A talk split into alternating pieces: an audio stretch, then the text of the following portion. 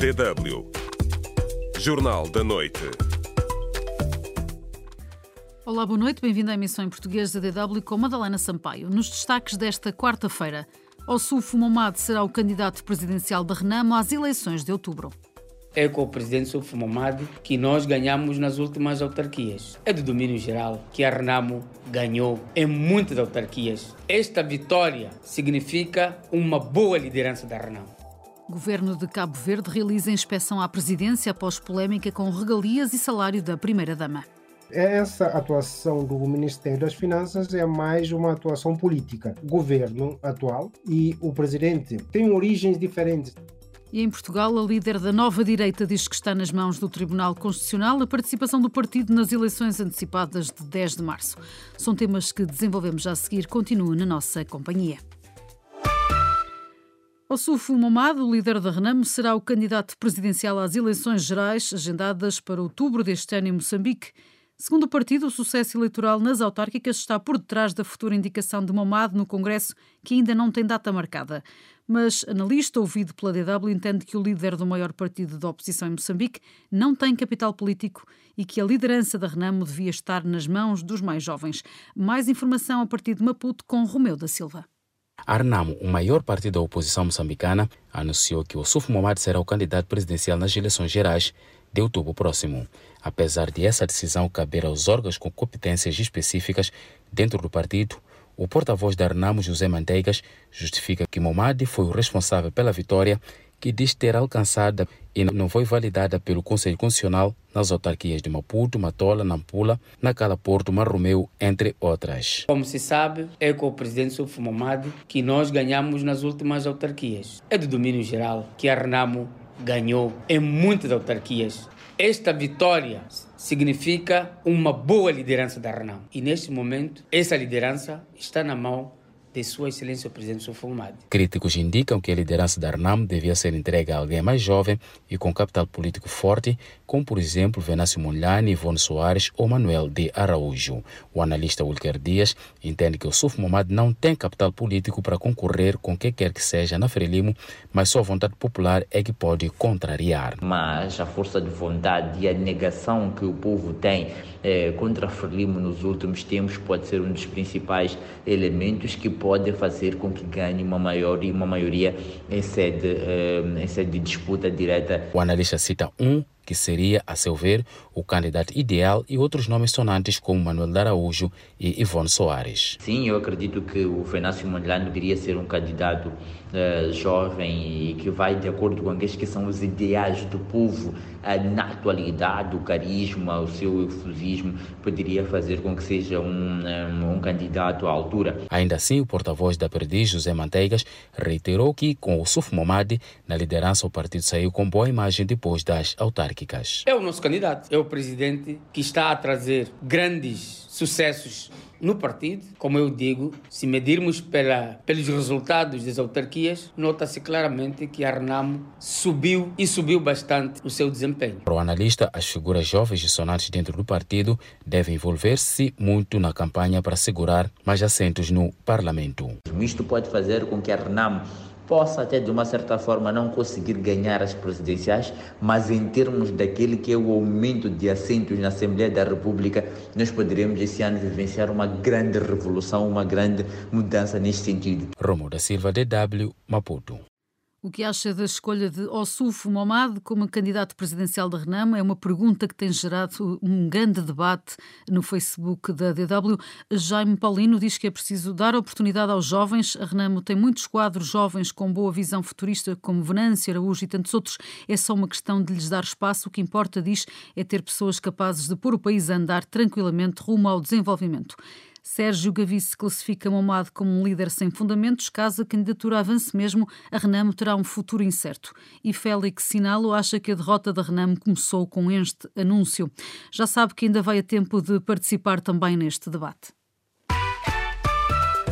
Pode responder à pergunta do dia no Facebook da DW África. facebook.com barra DW Português. Estamos à espera das suas reações.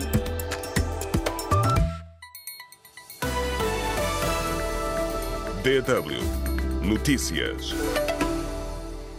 Foi hoje registado mais um acidente de aviação em Moçambique. Pelo menos quatro pessoas morreram e 12 ficaram feridas devido ao despiste e capotamento esta manhã de um veículo de transporte de passageiros em Zavala, na província de Inhambane. Segundo a polícia, a viatura seguia em alta velocidade e transportava 16 passageiros, cujo destino final era Maputo. Este é o segundo acidente em menos de dois dias causado pelo despiste de um veículo de transporte de passageiros.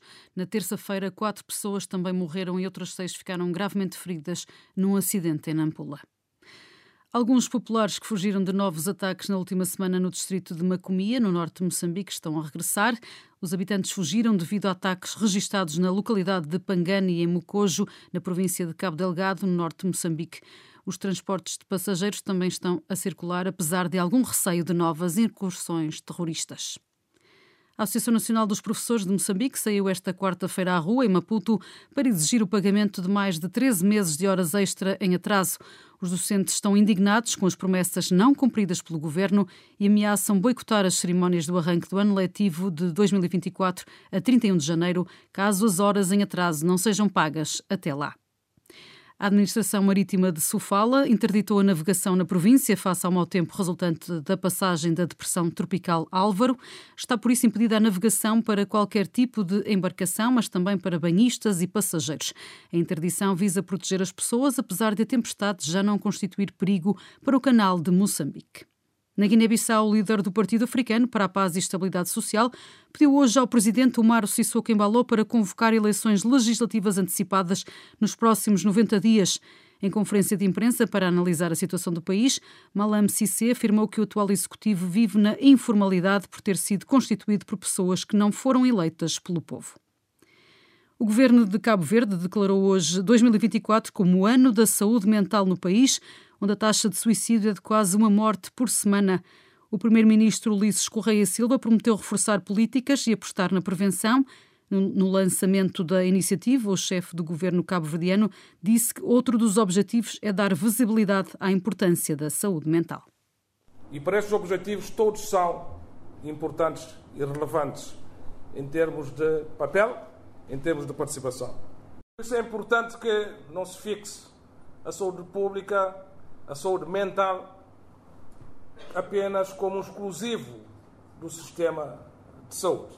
Várias entidades intervêm e várias situações intervêm. Saúde mental, prioridade e compromisso de todos é o lema da iniciativa que, segundo o Primeiro-Ministro de Cabo Verde, pretende ampliar a rede de serviços de apoio em todo o território nacional. DW Deutsche Welle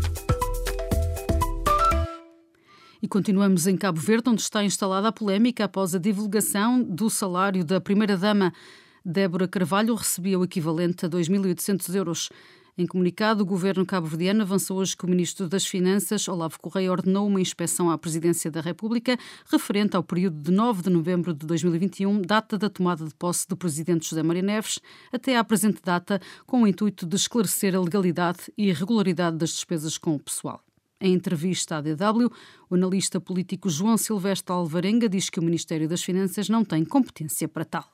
O Ministério das Finanças, fazendo parte de um dos órgãos de soberania, na minha opinião, creio até é, de duvidosa legalidade ter competência para avaliar, para analisar contas de um outro órgão de soberania o Tribunal de Contas que teria competência para isso. Essa atuação do Ministério das Finanças é mais uma atuação política. O governo atual e o presidente têm origens diferentes. Portanto, o, o governo é do MPD e o presidente da República é de um foi apoiado por um outro partido. Então, existe uma luta permanente. Claro que existe falha, existe erro, existe equívoco, mas tudo isso é, vai em todo momento sendo amplificado por, uh, por uma questão política. O Tribunal de Contas é, já havia anunciado estar a apurar a legalidade dos pagamentos.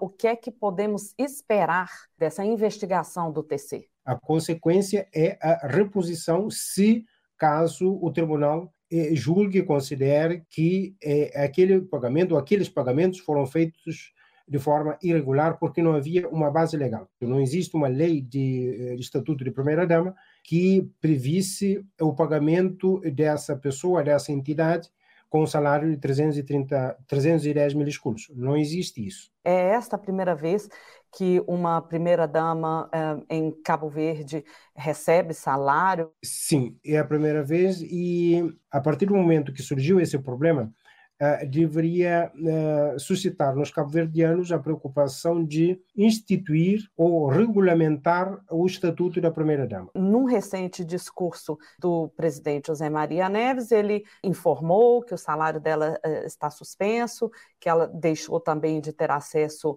a serviços como transporte, segurança, entre outros. Essa foi uma boa decisão do presidente? Ele tomou essa medida, eu creio que essa medida foi, é, foi boa, é, porque não é o presidente da República quem faz a contratação dos funcionários da presidência da República. Quem faz a contratação é o chefe da Casa Civil.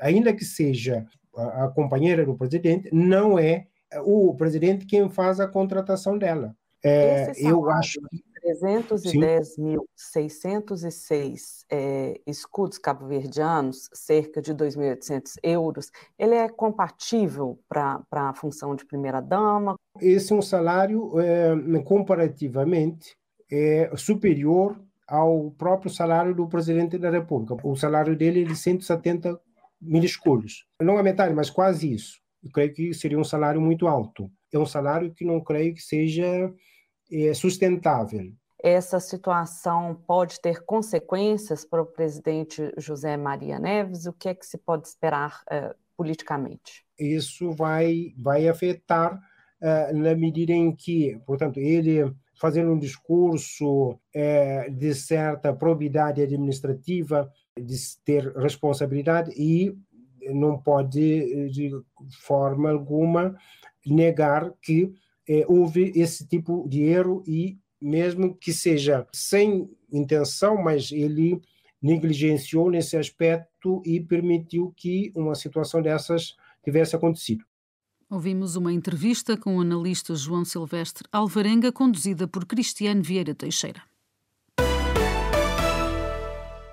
E líder da nova direita luso-angolana, Ossanda Liber, diz que está nas mãos do Tribunal Constitucional a participação do seu partido nas próximas eleições legislativas antecipadas em Portugal, a 10 de março, depois dos entraves colocados ao seu registro.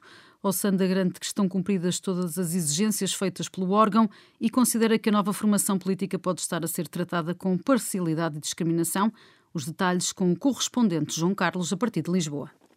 Depois do chumbo pelo Tribunal Constitucional do registro da nova direita, partido dirigido pela luso-angolana e francesa Ossanda Liber corre o risco de não participar nas eleições legislativas antecipadas de 10 de março deste ano. Cumpridas todas as exigências, Ossanda Liber acredita, no entanto, que o tribunal ainda irá decidir pela legalização do seu partido até ao dia 15 deste mês, data da dissolução do Parlamento. Aquilo que é exigido, de facto, não é exigido aos outros. Portanto, estamos a ser claramente alvo de discriminação, de imparcialidade provavelmente. Porquê? Por que motivo é que é a discriminação ainda não sabemos. Eu espero não virmos a saber, porque estamos confiantes que o Tribunal venha a fazer o seu trabalho. Em conferência de imprensa esta manhã, o Sandra Liber disse que não temos pensado um plano B, nós estamos convictos que vamos a eleições no dia 10 de março. A líder do movimento esclareceu antes todos os passos cumpridos pela comissão instaladora para o registro do partido no Tribunal Constitucional, iniciado a 8 de março março de 2023. O requerimento foi por duas vezes indeferido pelo tribunal, que alegou insuficiência de número de subscritores em razão do número de assinaturas inválidas detectadas. De acordo com o Sanda Liber, as insuficiências foram resolvidas com a entrega de mais 1.700 assinaturas em junho e, posteriormente, em setembro, com a entrega de mais 1.500 assinaturas, tendo este déficit de assinaturas sido declarado resolvido pelo Tribunal a 3 de novembro. O despacho do Tribunal Tribunal Constitucional validou igualmente a Declaração de Princípios,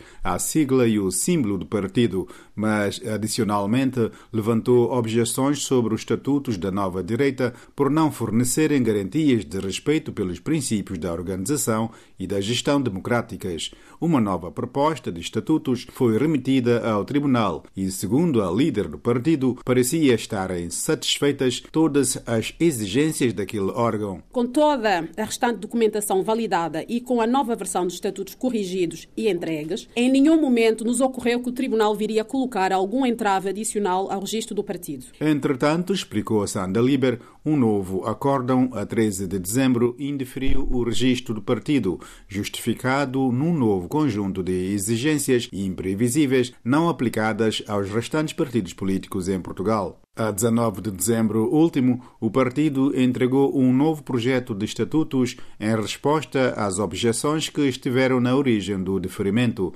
Entretanto, no dia 21 do mês passado, o Tribunal Constitucional informou que o processo já foi validado, tendo sido remetido ao Ministério Público para análise. Segundo Ossanda Liber, é inequívoco que está absolutamente nas mãos do Tribunal Constitucional a decisão da participação ou não da nova direita nas próximas eleições legislativas. De Lisboa para a DW, João Carlos.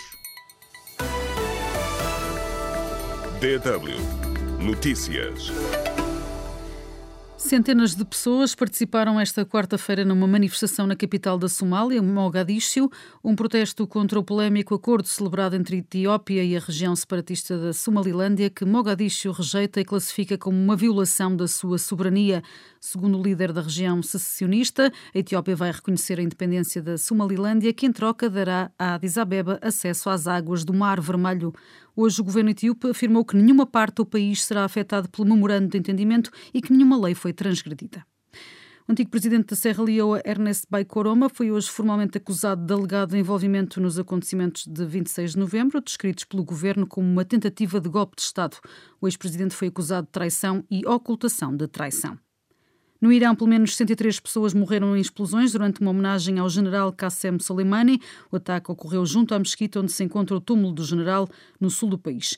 O Irão decretou um dia de luto nacional, como nos conta Guilherme Correia da Silva.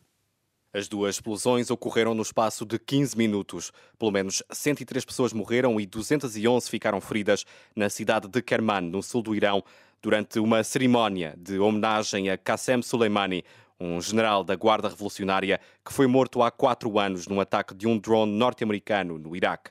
Até agora, ninguém reivindicou a autoria do ataque. As autoridades locais classificaram as explosões de hoje como terrorismo. O líder supremo do Irão, o Ayatollah Ali Khamenei, prometeu uma resposta severa. Os países vizinhos do Irão enviaram condolências e, em comunicado, a União Europeia manifestou-se solidária com o povo iraniano. O presidente russo, Vladimir Putin, disse que o ataque no Irão é chocante pela sua crueldade. O governo libanês confirmou hoje que está em conversações com o Hezbollah para tentar travar a escalada do conflito em Israel. O anúncio feito após a morte na terça-feira do número 2 do grupo palestiniano Hamas, Saleh al-Aruri, num ataque em Beirute. O ministro da Segurança Nacional de Israel insistiu hoje na saída em massa dos palestinianos de Gaza.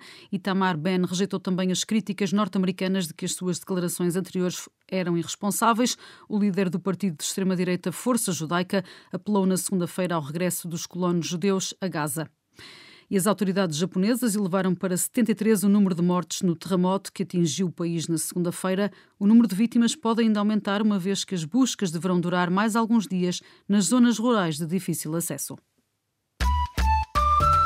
DW Espaço do Ouvinte.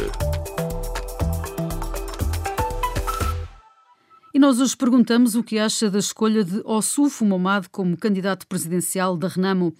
Adalberto Geraldo diz que a política precisa de gente jovem, competente e com energia para os desafios atuais. Esta geração atualmente ativa na política dos países africanos não trará mudanças significativas para o continente. Este candidato diz é mais do mesmo. Ivanildo Ali comenta que este anúncio, feito hoje pela Renamo, é uma autêntica declaração de derrota e Ederson Flávio concorda. O SUFO na liderança é derrota antecipada e total. Bento Massaua Pau acha que Mamad pode continuar a ser presidente da Renamo, esse posto é justo, mas não encontra capital suficiente para ser presidente da República. Nesta altura de novos desafios, diz, o país precisa sim de dirigentes com competências comprovadas para tirá-lo do buraco onde está mergulhado. Ivano Pedro Massinho também acha que Ossuf Mamad deveria deixar o cargo à disposição. Há jovens com muita qualidade política capazes de enfrentar o partido no poder a Frelimo. Francisco Mário considera que se está perante uma cópia autenticada de Niusi que não tem capacidade de ser presidente. E o ponto final no Jornal desta noite. Obrigada a todos pela participação. As emissões voltam, como sempre, amanhã de manhã. Boa noite, bom descanso.